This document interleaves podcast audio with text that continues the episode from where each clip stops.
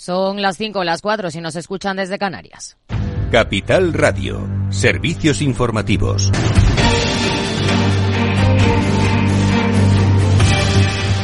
¿Qué tal? Muy buenas tardes. La vicepresidenta segunda y ministra de Trabajo, Yolanda Díaz, sigue insistiendo en avanzar en una fiscalidad más justa contra la desigualdad y que quien más tenga, más pague, después de que la Fundación de Estudios de Economía Aplicada haya publicado que el 1% de los hogares más ricos paga menos impuestos sobre su renta que el 20% de los más pobres. Una situación que se debe a que los hogares más ricos dedican una menor proporción de su renta al consumo y más al ahorro.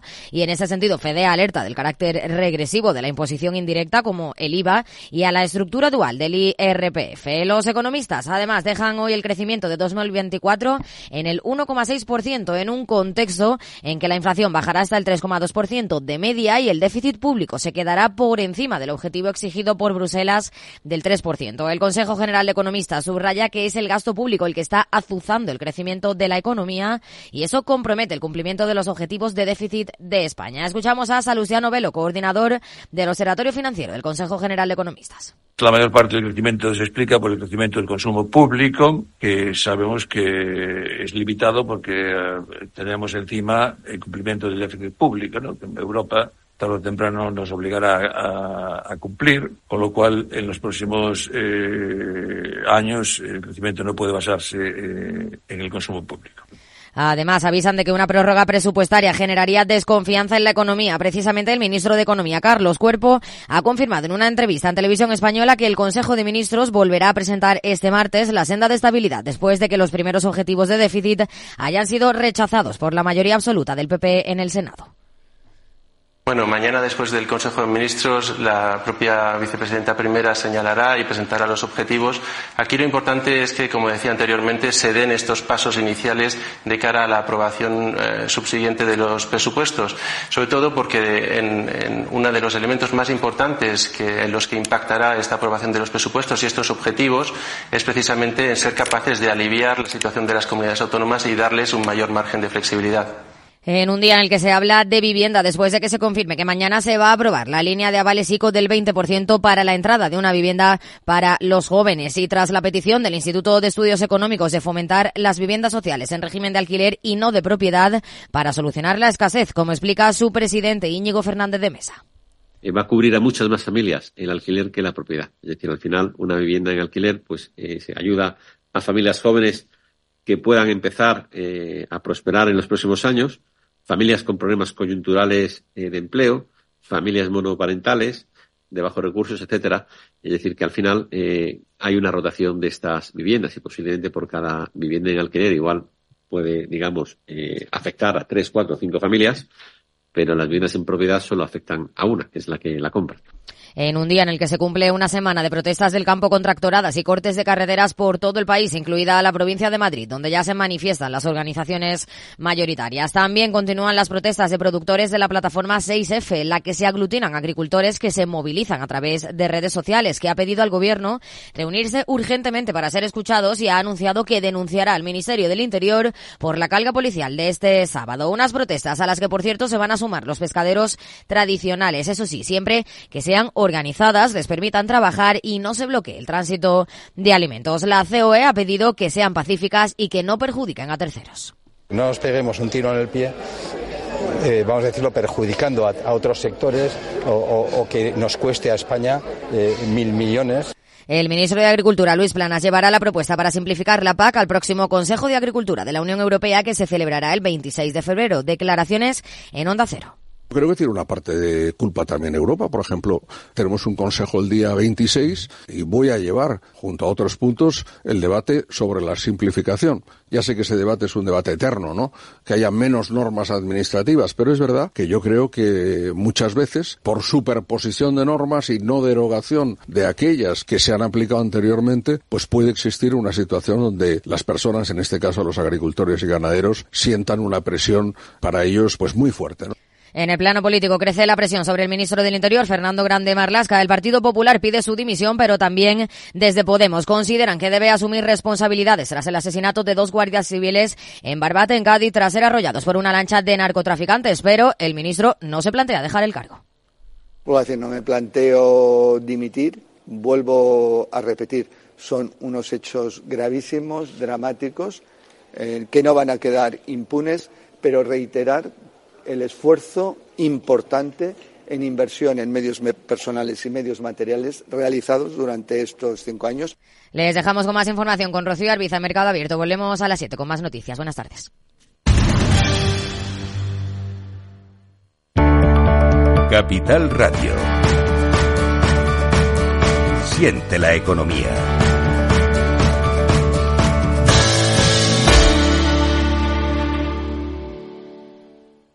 ¿Estás completamente seguro de que la rentabilidad de tus planes de pensiones es la mejor que puedes obtener? Si tu gestor solo te ofrece los planes de su banco, estás perdiendo oportunidades y, lo que es peor, años de rentabilidad para ti. En Velaria Inversores estamos a tu servicio, no al del banco. Trabajamos con 180 planes de pensiones de las entidades más punteras de España y de ellos solo te ofrecemos los de mayores perspectivas de rentabilidad, sin ningún coste para ti. Si quieres más rentabilidad, visita velariainversores.com. Si crees que la ciberseguridad no va contigo ni con tu empresa, es que todavía no has escuchado Cyber After Work, el programa decano de la radio española sobre ciberseguridad. De la mano de Eduardo Castillo y acompañado por Mónica Valle y Pablo Sanemeterio, te ayudamos a proteger tu empresa de las múltiples amenazas que circulan por la red.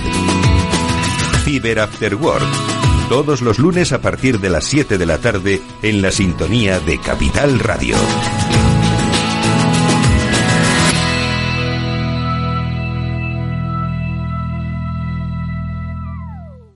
Tardes de Radio y Economía. Mercado Abierto con Rocío Arbiza. Seis minutos sobre las cinco en punto de la tarde, una hora menos si nos están escuchando desde Canarias. Tenemos ahora mismo a las bolsas con tono positivo aquí en la Plaza Española con un IBEX 35 que se acerca a esa referencia de los 10.000 puntos. En el resto de Europa la excepción sigue siendo Londres, el FT100 que baja un 0,28% y al otro lado del Atlántico en Estados Unidos de momento también alzas generalizadas. Por tanto, nuevo récord para el S&P 500 que está en, el, en la cota de los 5.034 puntos. En una jornada en la que si echamos un vistazo al mercado de deuda, al mercado de renta fija, nos encontramos hoy un recorte discreto en el rendimiento del bono alemán a 10 años, hasta el 2,36%, mientras que el estadounidense está bastante plano, el estadounidense a 10 años en el 4,19%.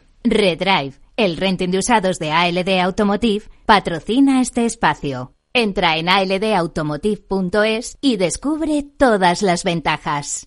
Y en Estados Unidos nos quedamos. Este domingo los Kansas City Chiefs se han impuesto en la Super Bowl número 58. Y por raro que parezca, esto podría indicar un mal año para las bolsas en Estados Unidos. ¿Qué hay detrás de esta teoría y qué esperan los expertos para este año?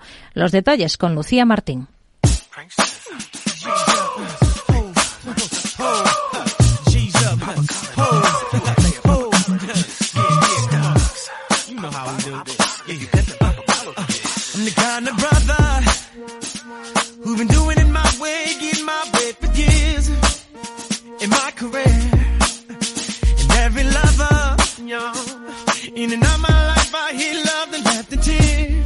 El cantante y compositor Asher ha sido el encargado de ponerle ritmo al campeonato con su show de medio tiempo en un partido en el que además de en el juego la atención estaba también puesta en la presencia de Taylor Swift. Desde el palco la artista pudo ver la victoria de su novio Travis Kelsey, integrante de los Kansas City Chiefs, que se impusieron en la prórroga a los San Francisco 49ers. Y es que este evento tiene muchas implicaciones, además de deportivas, artísticas y también en el mundo de la bolsa y la inversión.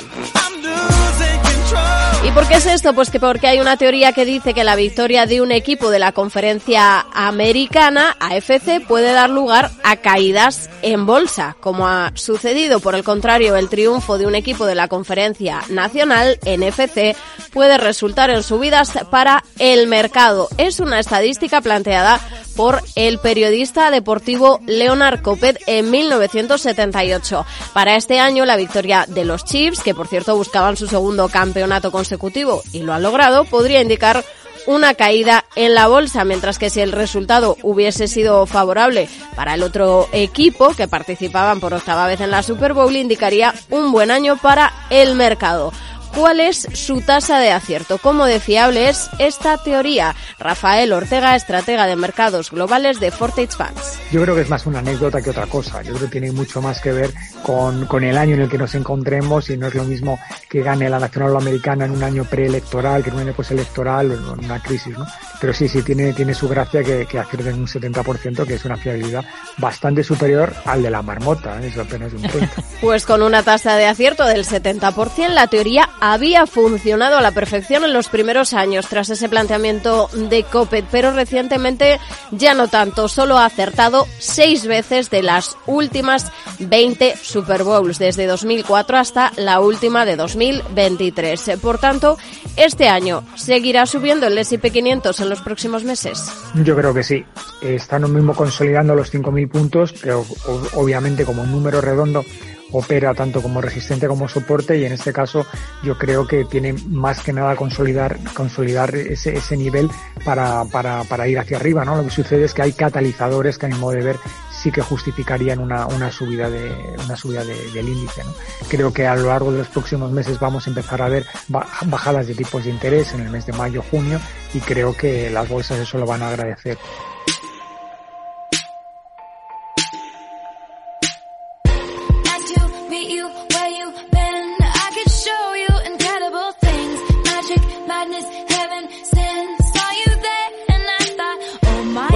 llevamos de ejercicio, el S&P 500 ya sube más de un 5% y ha superado además la cota clave de los 5.000 puntos por primera vez en su historia. Según explica Rafael Damborenea, profesor de finanzas en EUDE Business School, la estructura del S&P 500 es alcista desde principios del año pasado y todo indica a que va a seguir siendo así, a pesar de que las valoraciones estén en niveles exigentes y de que haya algunos indicadores técnicos en zona de sobrecompra. Pero es normal cuando un mercado muestra tanta fortaleza. Comentamos varias veces en 2023 que se había producido esa rotación sectorial en términos de momentum de industrias defensivas tipo utilities o productos básicos de consumo a otras más agresivas como la tecnológica y parecía raro que el mercado no siguiese subiendo si el grueso de los inversores estaba oyendo de lo más defensivo que hay en renta variable.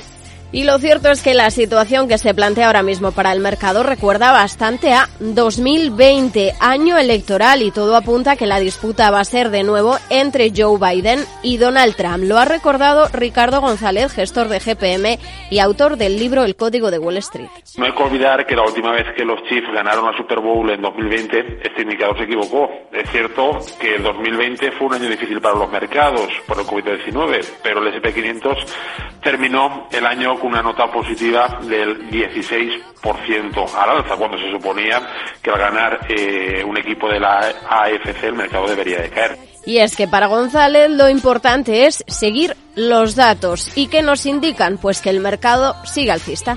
Personalmente, las decisiones de inversión las tomo por criterios técnicos y cuantitativos. Y este indicador, si bien resulta curioso, para mí no es ni mucho menos representativo en un entorno de clara tendencia alcista como el que tenemos. Eso sí, no todos lo ven igual. Aunque la mayoría de analistas proyecta subidas para el S&P 500 en el ejercicio, hay un nuevo pronóstico del equipo de estrategia global de acciones de JP Morgan que proyecta que el S&P 500 va a terminar 2024 en 4.200 puntos, es decir, un 16% menos con respecto a los niveles actuales. La proyección de JP Morgan sorprende, supera incluso a la de Mike Wilson de Morgan Stanley, que es conocido precisamente por sus proyecciones especialmente pesimistas en los últimos años. Wilson, en su caso, ve al S&P 500 en los 4.500 puntos a finales de 2024. A principios de ejercicio, otras casas de análisis sí que se mostraban bastante optimistas. Oppenheimer por ejemplo, espera que el S&P 500 acabe el año en 5.200 puntos y otros como Citigroup, Deutsche, Deutsche Bank, Goldman Sachs y BMO apuntan a un cierre de ejercicio en los 5.100 puntos. Veremos qué se impone, si las alzas o las caídas para el principal índice y si esta vez ese pronóstico de la Super Bowl falla o vuelve a cumplirse.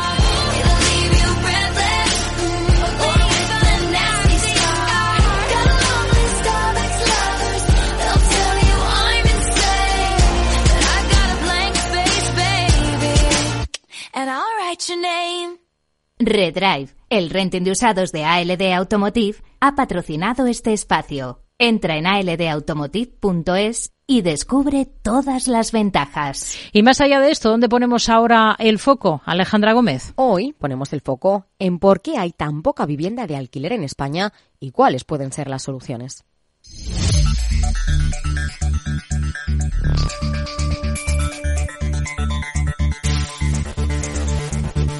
En un momento de financiación encarecida y alta inflación, la vivienda de alquiler se posiciona como una alternativa a la compra de inmuebles. Sin embargo, la oferta es baja y sus precios altos. ¿Cómo se explica esta descompensación? El Instituto de Estudios Económicos, el IEE, carga en su último informe contra el control de precios de los alquileres y la sobreregulación. En palabras de su presidente, Íñigo Fernández de Mesa.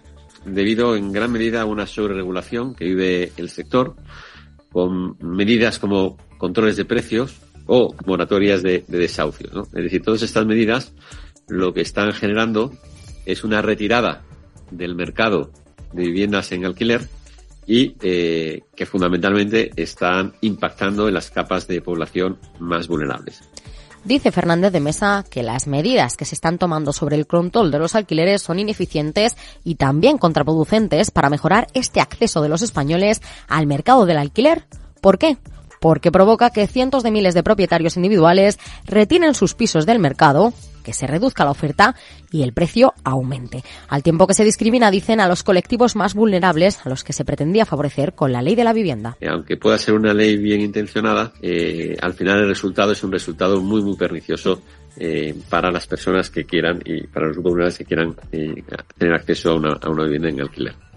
Destacan entonces que se deberían promocionar las viviendas sociales en alquiler y no tanto en propiedad como se ha favorecido tradicionalmente en España. Eh, va a cubrir a muchas más familias el alquiler que la propiedad. Es decir, al final una vivienda en alquiler pues eh, se ayuda a familias jóvenes que puedan empezar eh, a prosperar en los próximos años, familias con problemas coyunturales de empleo, familias monoparentales, de bajos recursos, etcétera. Es decir, que al final eh, hay una rotación de estas viviendas y posiblemente por cada vivienda en alquiler igual puede, digamos, eh, afectar a tres, cuatro, cinco familias, pero las viviendas en propiedad solo afectan a una, que es la que la compra.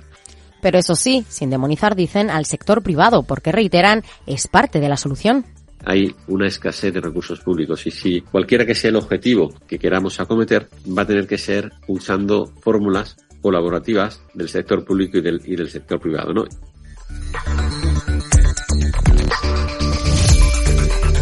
Entonces, ¿por dónde pasan las medidas que propone este estudio? Mesa habla de movilizar el stock de vivienda ya existente. Y creemos que hay una oportunidad de utilizar el parque de viviendas eh, actualmente eh, en España, que es elevado, eh, para que colaborando con el sector privado se puedan utilizar para, eh, digamos, desarrollar viviendas en alquiler asequibles. ¿Y de qué forma? Incentivando que el sector privado alquile barato un aval del ICO o de Tesoro, pero puede ser también alquilársela al Estado y que el, el Estado a su vez la, la, subalquile. Pero son medidas que van en dirección contraria a lo que se está llevando a cabo hasta ahora, que es reducir el riesgo del alquiler, especialmente para los grupos vulnerables. Y en medida que tú y yo reduzca ese riesgo, voy a reducir sustancialmente, eh, sustancialmente el precio. Y además voy a poner en el mercado un mayor número de viviendas para alquilar. Parece que también en el sector inmobiliario la colaboración público-privada es una de las soluciones a las que miran los expertos para salir de este atolladero de la poca oferta de alquiler y altos precios.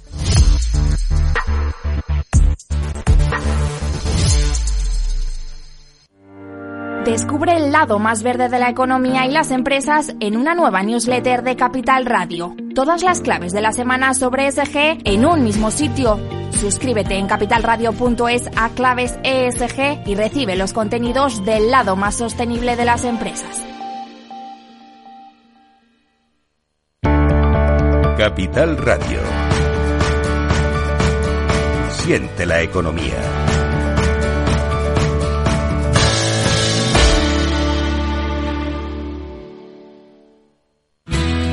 Si crees que la ciberseguridad no va contigo ni con tu empresa, es que todavía no has escuchado Cyber After Work, el programa decano de la radio española sobre ciberseguridad. De la mano de Eduardo Castillo y acompañado por Mónica Valle y Pablo Sanemeterio, te ayudamos a proteger tu empresa de las múltiples amenazas que circulan por la red. Cyber After Work. Todos los lunes a partir de las 7 de la tarde en la sintonía de Capital Radio.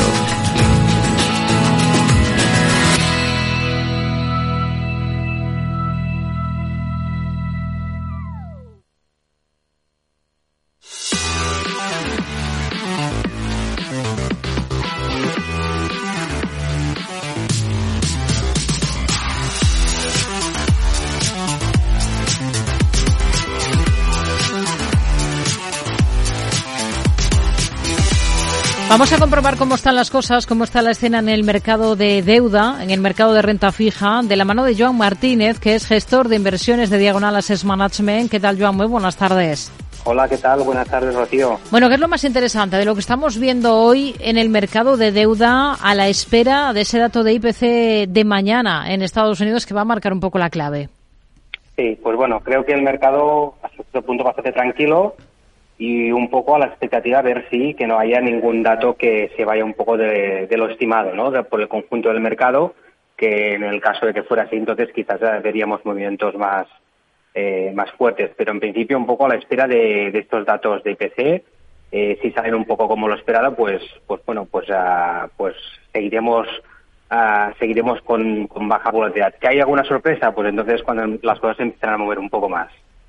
Según la última encuesta sobre confianza del inversor español en los mercados que realiza de forma trimestral JP Morgan Asset Management, los inversores españoles redoblan su apuesta por la renta fija y por las letras del Tesoro y mantienen el optimismo en, los mercados eh, de cara a este 2024. ¿Ustedes esperan que siga habiendo muchas más oportunidades de comprar letras al 3%? Bueno, por ahora sí, hasta que no, o sea, es, al final irá en función un poco de que el Banco Central Europeo empiece, cuándo empezará a bajar tipos y con qué celeridad va a bajar tipos, ¿no? Pero por ahora aún parece ser que hay algún cierto tiempo de margen como para, como para poder conseguir estos tipos por encima de, del 3% a letras a, a diferentes plazos hasta 12 meses. Por lo tanto, deberemos de esperar a ver qué pasa con los tipos, si empiezan ya a bajar ya muy pronto o será más hacia la segunda mitad del, de este año, ¿no? Con lo cual dependerá un poco de, del movimiento de tipos del Banco Central. Hmm. Hablando del ejercicio, ¿este va a ser un año de ir adaptándose en renta fija, de ir surfeando, digamos? Sí, sí, sobre todo porque, como vimos el año pasado, finales del último trimestre, que em, nosotros, por ejemplo, incrementamos algo la duración cuando veíamos aquel aquel aquel aquel 5% ¿no? en el en el Treasury americano y después eh, muy inesperadamente también vimos el rally que hubo en los últimos meses del año en renta fija, pues ahí al final también acabamos reduciendo un poco, ¿no? Porque no esperábamos esta velocidad, ¿no? Eh, que, tuvo el rally de la renta fija, pero creo que durante el año también irá irá viendo seguramente movimientos de esos que habrá que ir intentando aprovechar de manera táctica, ¿no? Hmm. ¿Y ahora mismo en qué parte de la ola ven ustedes mayor oportunidad? Bueno, pues eh, un poco lo que comentábamos ahora, nosotros, nosotros ya estructuralmente tenemos ya una duración más alta que en los últimos, en los, últimos cuatro trimestres o, o dos años pasados, ¿no? Ya estructuralmente ya eh, hicimos esta, este incremento eh, de duración y de hecho al reducir un poco a finales de año nosotros nos gustaría estar algún momento que pueda haber oportunidad que, que, que volviera a subir quizás y repuntaran sensiblemente los tipos, pues ahí volveríamos, volveríamos otra vez a, incrementar algo, algo la duración. Y esta sería un poco nuestra manera de, de operar eh, de cara a los próximos próximas semanas o meses. Y esto también irá muy ligado, sobre todo, a los datos que nos vayan saliendo de, de inflación y también en general datos económicos, ¿no? Hmm. Hay algunas firmas que defienden que a día de hoy el mejor activo en renta fija es la renta fija flotante. ¿Ustedes cómo lo ven? Bueno, nosotros más que más que la renta fija flotante sí que, incluso tenemos alguna posición, ¿no? En, en, lo que sería flotante, pero de high yield, ¿vale? Pero quizás vemos algo algo más buena idea, ah, pues tener ya empezar a tener algo de duración un poco ya de a, tipo fijo, ¿no? Y no flotante esperando eh, que en el, en, el, en el no muy largo plazo pues empiecen a haber bajadas y esto pueda favorecer sobre todo a la renta fija de cupón fijo, no de tipo flotante. Pero sí que es verdad que algo pues aún tenemos en, high yield flotante. Hmm. Ha mencionado de high yield. Eh, en esta parte en concreto, ¿dónde, ¿dónde se enfocarían ustedes y por qué en estos momentos?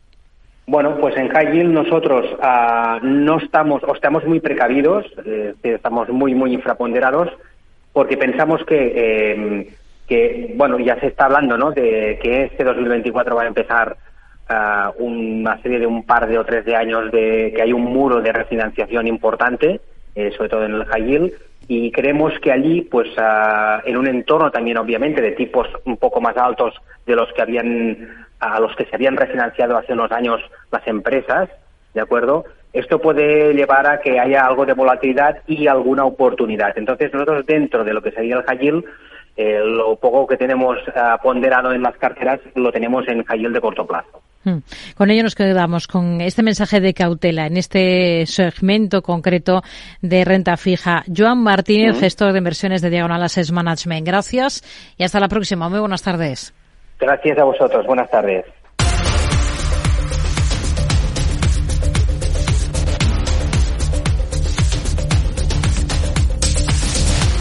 Hablemos ahora con Joaquín Robles, analista de XTB. Hola Joaquín, ¿qué tal? Muy buenas tardes. ¿Qué tal? Muy buenas tardes, Rocío. Mañana tenemos el dato clave de la semana en Estados Unidos, que es ese dato de IPC del último mes. ¿Qué es lo que esperan ustedes? ¿Cuál es la previsión? Bueno, la previsión es que caiga del 3% por primera vez desde 2021, lo que eh, justificaría ¿no? esta sensación que hay en los mercados de que la inflación va a seguir desacelerando y que tarde o temprano van a llegar esos recortes de tipos. Estamos en un entorno que las bolsas norteamericanas están en máximos históricos porque un dato muy distinto a la previsión, ya sea por arriba o por abajo, podría despertar algo más de volatilidad. Hmm. Fíjese que ya hay algunas voces en Estados Unidos que comienzan a hablar de que acabaremos viendo deflación en el país. Eh, no sé cómo lo ven ustedes. ¿Se podría estar gestando? Bueno, yo creo que eh, debería de pasar mucho tiempo para ver deflación. Todavía estamos viendo cómo el mercado laboral está prácticamente en mínimos de las últimas cinco décadas, sigue haciendo una gran presión salarial. De hecho, eh, los salarios están creciendo por encima de la inflación y estamos viendo cómo hay una gran confianza, sobre todo los consumidores. Entonces, mientras siga habiendo ese nivel de gasto, es muy difícil ¿no? que lleguemos a un entorno donde los precios empiecen a bajar. China ya se está enfrentando a ello, el gigante asiático, el gran competidor de Estados Unidos. Claro, es lo que estaba pensando, pero es que la economía ahora mismo está en una situación totalmente opuesta. China no se ha recuperado todavía de la crisis inmobiliaria, que tiene un gran peso en su PIB, y tanto inversores como consumidores tienen una gran desconfianza eh, por la falta de estímulos y de apoyo del gobierno, algo totalmente distinto eh, que lo que ocurre en Estados Unidos. Hmm. Se, han reducido de forma clara en Estados Unidos las expectativas de un recorte de tipos eh, próximo en marzo debido pues a esos últimos datos eh, económicos que se han conocido, debido también a los comentarios que vienen señalando distintos miembros de la Reserva Federal. Al menos siete funcionarios de la Fed vuelven a hablar esta semana, de, de modo que habrá que estar atentos a cualquier matiz. ¿Realmente tiene necesidad la Fed de bajar tipos ahora? Es que la Fed al final tiene dos cometidos, eh, controlar el empleo, que sí que lo está haciendo, y controlar la inflación. Y ese, para ello fijan ese objetivo del 2%, mientras no veamos una inflación en el entorno, yo no creo que empiecen a bajar los tipos de interés.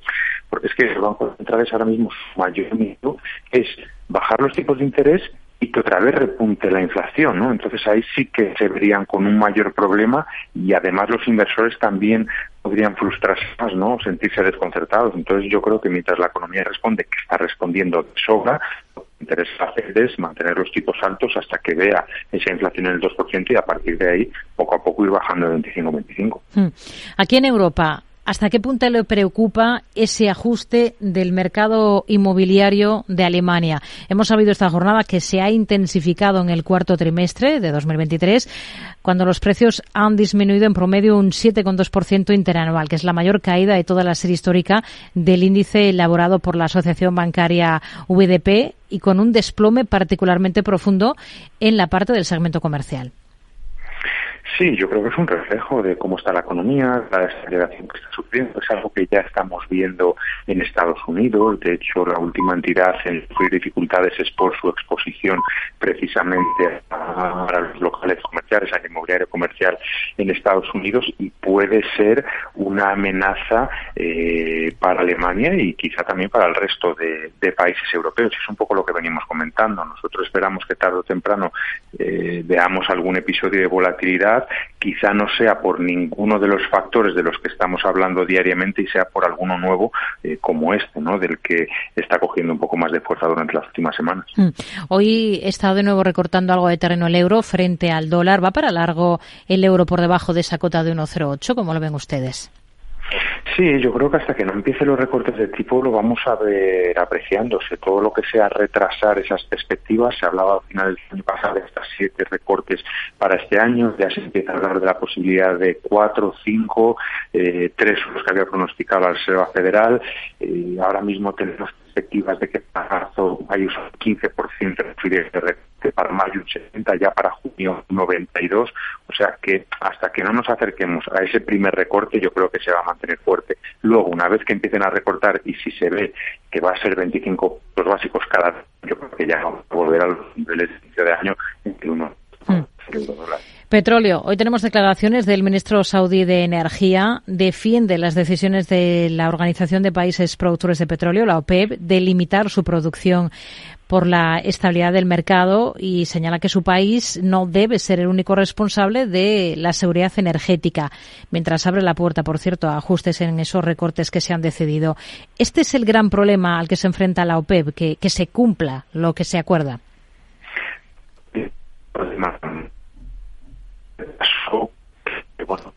Bueno, parece que tenemos ciertos problemas para de cobertura. Eh, Joaquín, no sé si se puede desplazar hacia algún lado para ver si le escuchamos mejor y nos puede contar exactamente, bueno, qué, visión tiene, ¿no? De, de esta actuación que está siguiendo ahora mismo la OPEP. Bueno, parece que, que, tenemos esa mala conexión por el momento, así que lo tenemos que dejar aquí. Joaquín Robles, analista de XTV, gracias como siempre, muy buenas tardes. Estamos hablando además de diferentes activos, por ejemplo, también de Bitcoin. Un mes después de la aprobación de los ETFs, eh, estos productos están registrando entradas netas y amplios volúmenes de negociación. En la última semana, el Bitcoin está rebotando en torno al 12%, vuelve a moverse en esos entornos de los 48 mil dólares, está por encima ahora mismo de los 49 mil. Eh, este valor se sitúa por tanto, en máximos que no se veían desde diciembre de 2021. Pero si echamos un vistazo en concreto, en detalle, a las divisas tradicionales, tenemos al euro en su cruce con el dólar recortando terreno, como decimos, en cotas de 1,0776 unidades según las pantallas de XTB Lucía. ¿Te sientes atraído por invertir pero no sabes por dónde empezar? XTB, el broker líder en el mercado europeo y presente en España desde hace 15 años, pone a tu disposición la mejor oferta del mercado. Ninguna comisión en la compra y venta de acciones y ETFs de todo el mundo, hasta 100.000 euros mensuales. El proceso es muy sencillo. Entras en xtb.es y en 5 minutos abres una cuenta completamente online. Además, dispondrás de la mejor formación del sector a tu disposición. Análisis diarios de mercado y atención al cliente las 24 horas. Un broker, muchas posibilidades. xtb.es. A partir de 100.000 euros al mes, la comisión es del 0,2%, mínimo 10 euros. Invertir implica riesgos. Mercado Abierto. Capital Radio. Analizamos el cierre de la sesión en el mercado español de renta variable y lo vamos a hacer con Antonio Castelo, analista de broker. Antonio, muy buenas tardes. Hola Rocío, buenas tardes, ¿qué tal? Bueno, hemos visto una jornada con tono positivo para la bolsa española, un poco la espera de esa referencia importante que, que tenemos mañana, de ese dato de IPC en Estados Unidos, ¿no? Sí, efectivamente, la semana se inicia con la renta variable de Europa y Estados Unidos en zona de máximos, aupada por la fortaleza económica y también por los resultados empresariales que han seguido sorprendiendo positivamente a medida que avanza la campaña de publicación de resultados. Pero sobre todo, diría yo, con el soporte que siguen dando las grandes tecnológicas americanas. ¿no? Esta semana, sin la referencia de China, buena parte de la atención se va a centrar en algunos indicadores económicos que se publicarán en Estados Unidos, en particular las ventas minoristas y, como tú decías, en el IPC de, enero. ¿no? Entonces, dadas las altas valoraciones ahora mismo de las bolsas, pues unos datos que se desvíen de lo esperado podrían favorecer eh, correcciones eh, tanto en renta variable como en renta fija. ¿no? Por otro lado, también conviene no perder de vista la evolución de la solvencia de los diferentes bancos regionales en Estados Unidos después de las noticias de, las semanas pasadas y em, también las últimas noticias respecto a las elecciones en Estados Unidos, porque bueno, que todavía queda mucho tiempo para su celebración, pues bueno, prometen emociones. Por lo demás, pues como dices, estabilidad en el mercado Forex, eh, y en el mercado de materias primas. Eh, hoy el, crudo había empezado eh, corrigiendo después de seis sesiones al afirmar el ministro de Asuntos Exteriores iraní que podría estarse cerca de una solución diplomática en Oriente Medio. Esto finalmente no se produce y bueno, y esa corrección ha ido a menos a lo largo de la sesión. Hmm. Tenemos datos, por ejemplo, de AENA. Esta jornada en enero, el número de pasajeros transportados ha rozado los 18,7 millones. Esto es un 10,3% más que en el mismo mes del 23 se han gestionado un 6% más de operaciones de aeronaves y se ha movido un 23,1% más de mercancías. ¿Qué le parecen los datos y qué visión tiene ahora para un valor como este, para AENA? Bueno, los datos eh, son excelentes, ¿no? Lo vienen siendo, eh, ya una vez superadas las restricciones que provocó la crisis del COVID, han ido mejorando eh, publicación a publicación, ¿no? Eh, ¿Qué ocurre ahora mismo con la cotización de, AENA, no? Porque bueno, pues lo vemos un poquito eh, renqueante, ¿no? En las últimas en, las últimas eh, sesiones, ¿no? pues bueno, lo que ocurre es que después de haberse apuntado una revalorización del 46% durante 2023, el comienzo de año le tocaba ser un poco más pausado, ¿no? Porque en el mercado se interpreta que la cotización está contemplando ya eh, las buenas cifras a las que nos hemos referido, también las buenas expectativas sobre el valor y, y bueno, fíjate, hace unos días anunció una subida de sus tarifas, algo que no ocurría desde 2019 y ahora mismo pues cotiza apenas con un descuento del 7-8% respecto al precio objetivo que se establece en el consenso de mercado, que están los 179 euros. Otro asunto del que se ha hablado últimamente es de los riesgos que podría tener para el negocio de AENA la eliminación o reducción de vuelos cortos en España, así también como la reducción del número de rutas eh, como consecuencia de la integración de IAG y Air Europa. Bueno, hmm. esto veremos a ver, el próximo 7 de marzo eh, va a presentar la actualización de su plan estratégico 2022-2026 y veremos qué tipo de novedades dan. Hasta entonces pensamos que habría que mantenerse neutrales sobre el valor. Antonio, se está especulando mucho con una unión entre Unicaja y Banco Sabadell. No es la primera vez que suena en todo caso. ¿Son complementarios los negocios de ambos? ¿Sería interesante una operación de este tipo? ¿Aportaría valor? Pues mira, eh, es verdad, como dices, es una operación de la que se habla de forma recurrente, otra vez vuelve a tomar protagonismo, eh, sobre todo una vez solucionado los problemas de gobierno de Unicaja, pero los, los protagonistas de ambos bancos eh, hoy mismo lo han vuelto a, desmentir. Pero sí, a tu pregunta de si sería posible, pues sí, sería posible desde el punto de vista técnico, también desde el punto de vista financiero y estratégico. en, prensa incluso se llegó a publicar en algún momento anterior que los accionistas de referencia de ambas entidades podrían estar interesados en la operación, algunos de ellos son comunes, y también se decía que al Banco Central Europeo no le desagradaba la idea, ya que contribuiría a solucionar algunos problemas que se plantean con ambos bancos. Por ejemplo, Sabadell tiene un negocio en el que pesa mucho a las empresas y Unicaja, por el contrario, tiene una base de clientes prácticamente particulares, con lo cual el conjunto de ambas entidades se compensaría.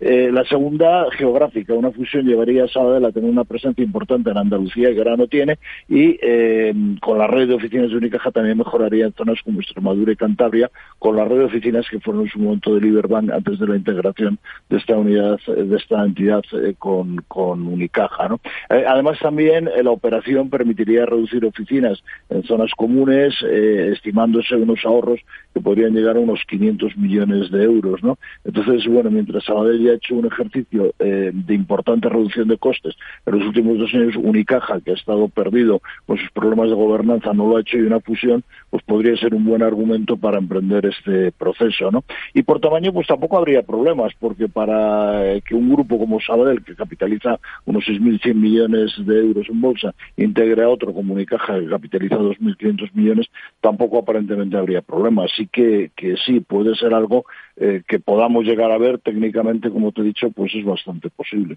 Hmm.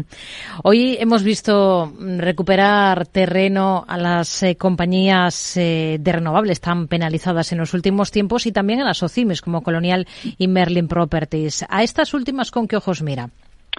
Bueno, vamos a ver, eh, teniendo en cuenta cómo habían comenzado el año las compañías que citas y que el mercado se mantiene fuerte, como decíamos al principio, pues es razonable que algunos inversores pasen a contemplar la posibilidad de rotar sus posiciones de los valores más apreciados en los últimos meses a los que más han caído, ¿no? que, básicamente pues son los que los que has citado, ¿no? Eh, más teniendo en cuenta que muchos de estos cotizan con importantes descuentos sobre sus precios objetivos, ¿no? Hemos dicho en otras ocasiones que nos parecen excesivamente castigadas compañías como Solaria o Acciona Energías y que si los tipos de interés de referencia finalmente bajan tal y como está descontando desde hace tiempo el mercado, pues este mm. movimiento sería muy positivo para las OCIMIS, especialmente para las que tienen un negocio más sólido, como es el caso de Colonial y Merlín. Así que pensamos que sí que tienen sentido estos rebotes en estas compañías. De tener acciones de Talgo, ¿qué haría con el valor? ¿Esperaría a ver si llega esa ansiada OPA?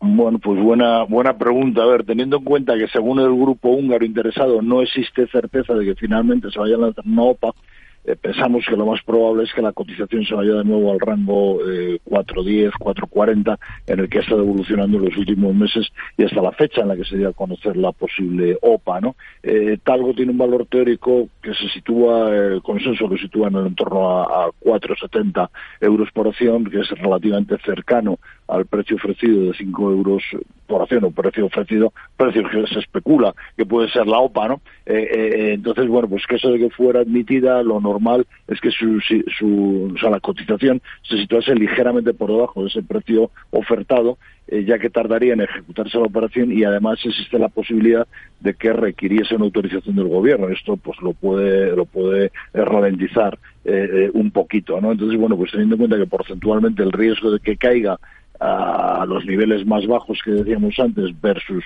eh, la posibilidad de que suba eh, a, unos niveles pues cercanos al precio de, la OPA, yo me cubriría, sugeriría vender la mitad de la posición a los actuales niveles hmm. y esperar con el resto a ver si se confirma la OPA o incluso se puede llegar a ver una, una contra-OPA de otra entidad. Antonio Castelo, analista de broker. Gracias. Muy buenas tardes. Gracias, Rocío. Buenas tardes. Hoy hemos visto recortes en la compañía, recortes en Talgo de más del 6% al cierre de la sesión. Dentro del IBEX, dentro del selectivo, hay muy pocas compañías que hayan terminado en negativo. La peor es Ferrovial y apenas ha dejado un 0,39% en el mismo día en el que ha vuelto a marcar nuevos máximos.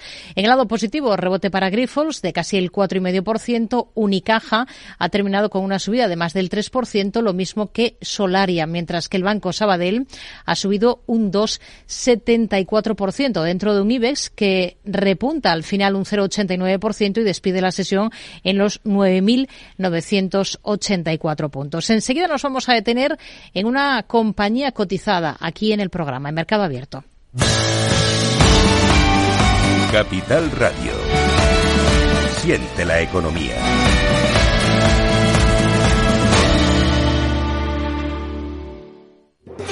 ¿Estás harto de bajas rentabilidades? ¿No quieres seguir pagando altas comisiones a tu banco o gestora? Finicens es la solución perfecta para gestionar tu patrimonio. Traspasa tus fondos de inversión a Finicens y podrás obtener una mayor rentabilidad. Infórmate en el 91048 3004 y en finicens.com.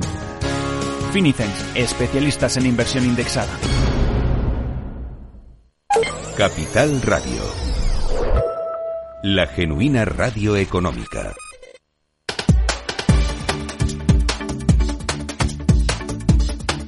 Mercado Abierto con Rocío Arbiza. Espacio con compañías cotizadas en este programa, en Mercado Abierto. Esta tarde nos vamos a acercar al gigante surcoreano de la electrónica de consumo LG. Vamos a comprobar cómo le van las cosas en España, en Iberia en concreto, y los planes que se marcan en nuestro mercado. Y lo vamos a hacer de la mano de su presidente y consejero delegado, Jaime de Jaraiz. ¿Qué tal, Jaime? Muy buenas tardes. Hola, buenas tardes. Bueno, apenas llevamos eh, mes y medio de 2024. ¿Cómo pinta este año para la compañía en el mercado ibérico? ¿Qué es lo que están palpando ustedes en este poquito tiempo que llevamos de año? Bueno, pues eh, en este poquito tiempo han ocurrido muchas cosas.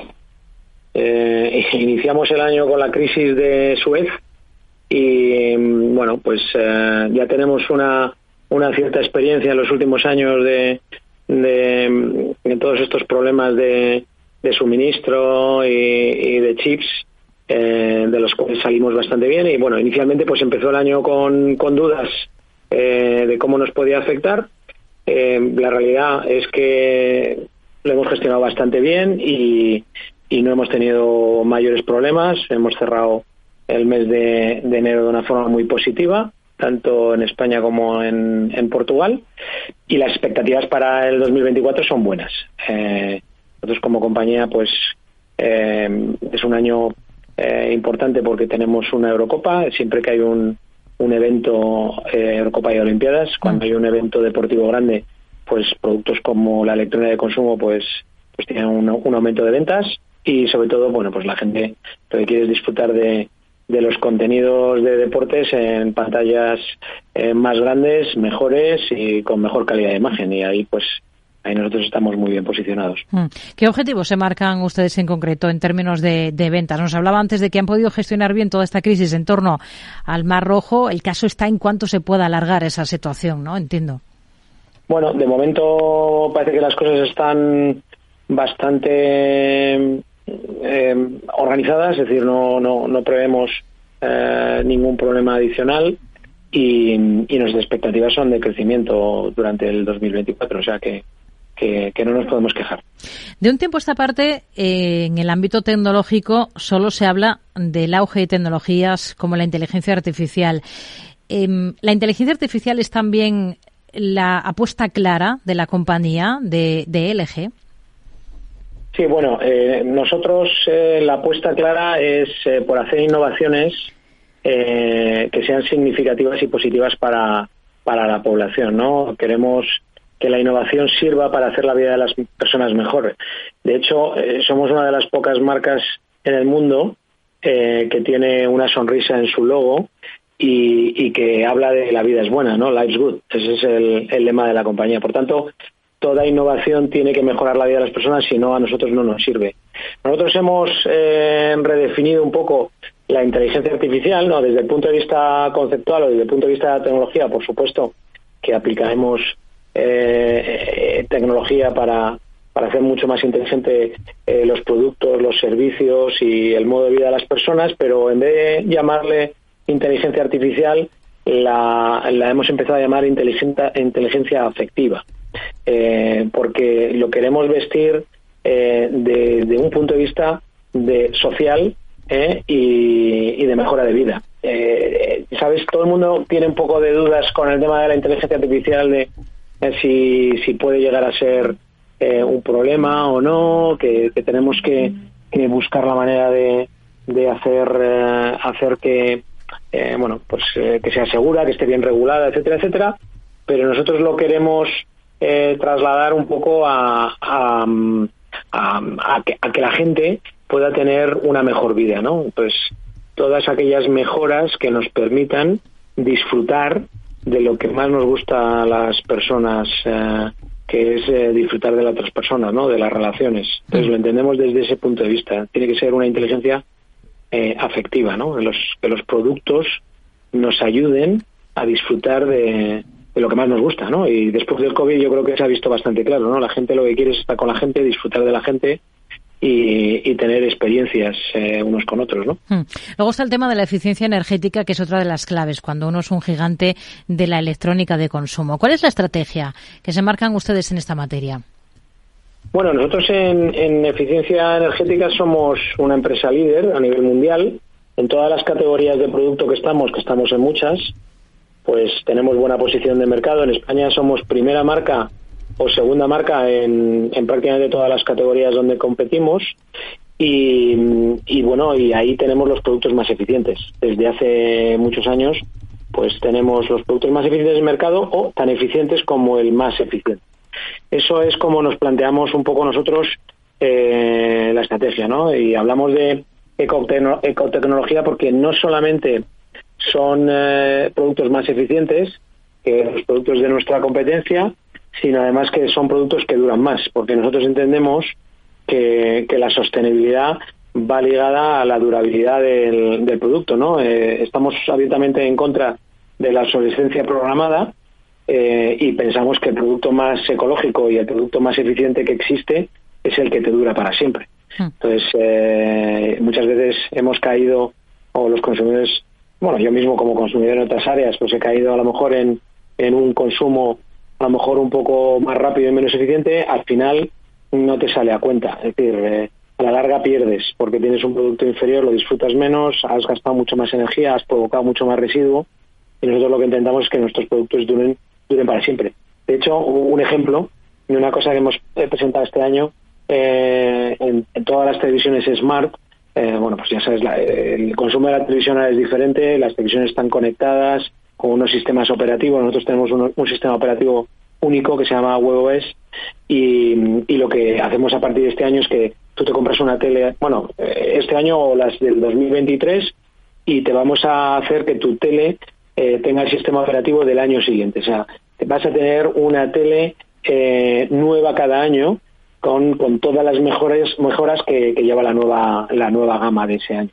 Entonces, eso es algo que no en la industria de, del entretenimiento no lo ha hecho nadie y lo que pretendemos es que las personas pues que elijan el eje como su marca preferente y que tengan un producto pues eh, mejorado si cabe eh, cada año. Además de eso tenemos garantías de 20 años en los motores, eh, bueno, mm, muchas cosas para que el producto del eje que esté en casa de, de los de, la gente pues pues les dure para siempre y, que estén contentos con él desde mm. luego.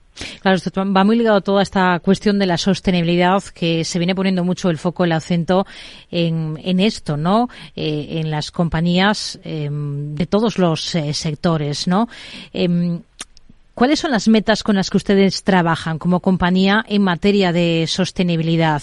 Eh, ¿Y cómo están trabajando, sobre todo en qué aspectos? ¿no? Esto ya nos ha dado algunos ejemplos, pero eh, para ser más eh, sostenibles día a día, ¿dónde más pueden, en qué otras áreas de la compañía pueden tocar? Bueno, estamos tocando mucho y somos una empresa un poco diferente a, a la mayoría de las empresas. Nosotros diferenciamos entre la sostenibilidad, sostenibilidad 1.0 y la 2.0.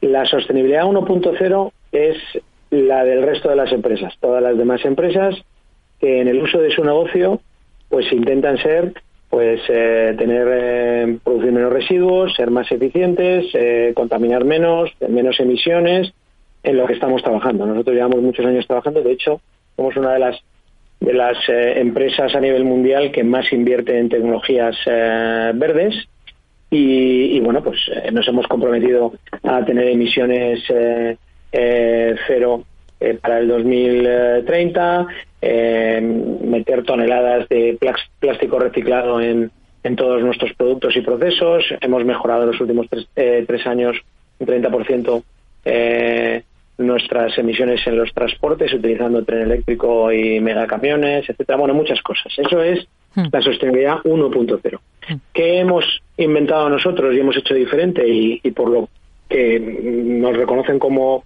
como algo diferente a los demás?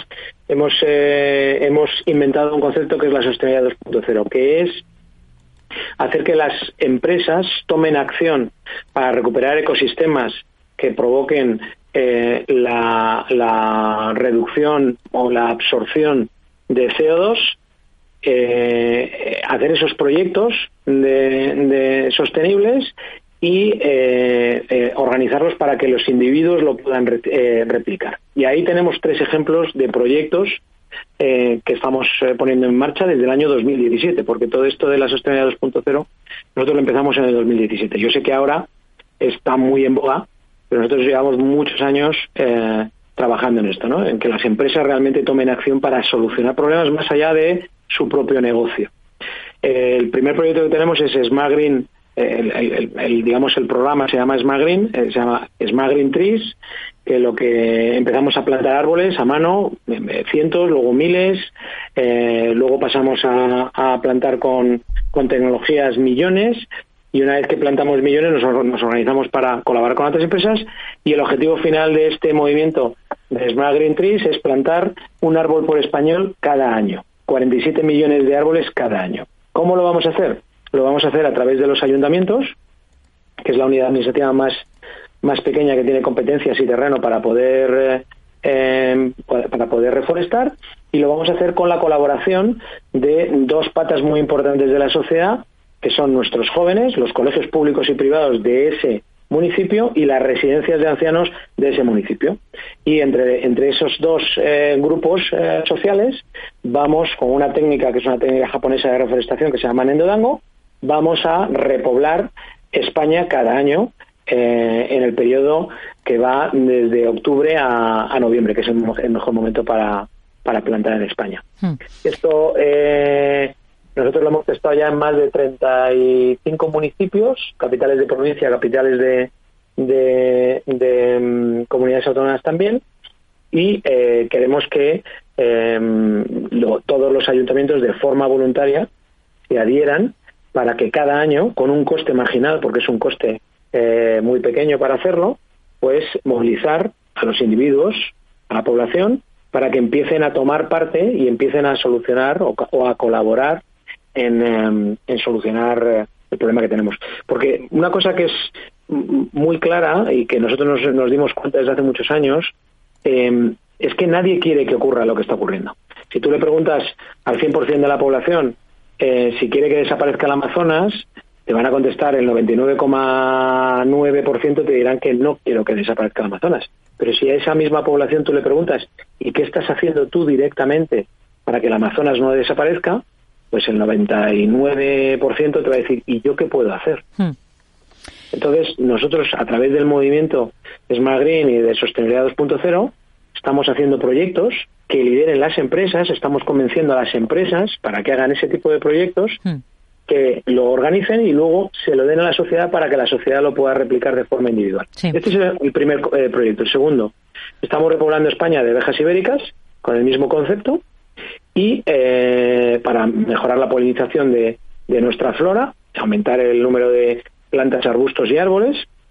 Y luego el tercer proyecto es que estamos repoblando el Mediterráneo, vamos, ya hemos empezado a hacer algunos pilotos, pero vamos a repoblar el Mediterráneo de Posidonia oceánica. La Posidonia es una planta acuática que, para poner un ejemplo, absorbe 40, un metro de Posidonia eh, absorbe 40 veces más de un metro de bosque mediterráneo o 16 veces más hmm. absorbe CO2 que el, bosque amazónico. Tenemos 16 amazonas en nuestras costas, no lo sabemos, no lo hemos cuidado y ahora sabemos que lo podemos regenerar y repoblar. Hmm. Eh, y, esos son los, así a grosso modo, los tres movimientos que tenemos que son algo diferente a lo que hacen las demás empresas. Hacemos lo correcto, que es la sostenibilidad 1.0, por supuesto, que está muy bien, pero además creemos que las empresas pueden hacer mucho más para mejorar y cambiar las cosas, mm. que es la sostenibilidad 2.0. Al margen de esto, ustedes son conocidos por, por sus televisores, electrodomésticos, por aparatos de aire acondicionado, ordenadores, portátiles. ¿Cuál de todas las patas de negocio em, les funciona mejor o todas estas divisiones, no? ¿Va mejor en España?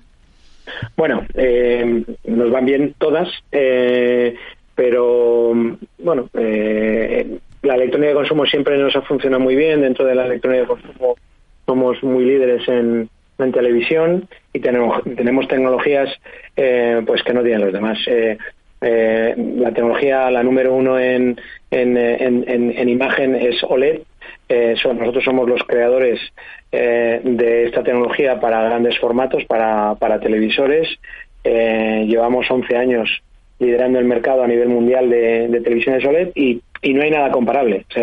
cualquier tecnología de imagen en televisión comparado con, con OLED, pues, pues es como comparar un coche de gasolina con un coche eléctrico en cuanto a emisiones. Un coche de gasolina, por, por muy buena tecnología que tenga, el último coche que salga de una fábrica, hmm. si tema gasolina va, va a tener emisiones de algún tipo. Serán pocas, pero tendrá. Y un coche eléctrico, pues eh, lo que hace es que utiliza la energía, si son fuentes renovables de energía eléctrica, y por tanto no produce residuo. Hmm. Todas las tecnologías que no son OLED producen luz blanca y, y, y, hacen que todas las todas las imágenes estén eh, bueno pues con una contaminación lumínica de las bombillas de LED.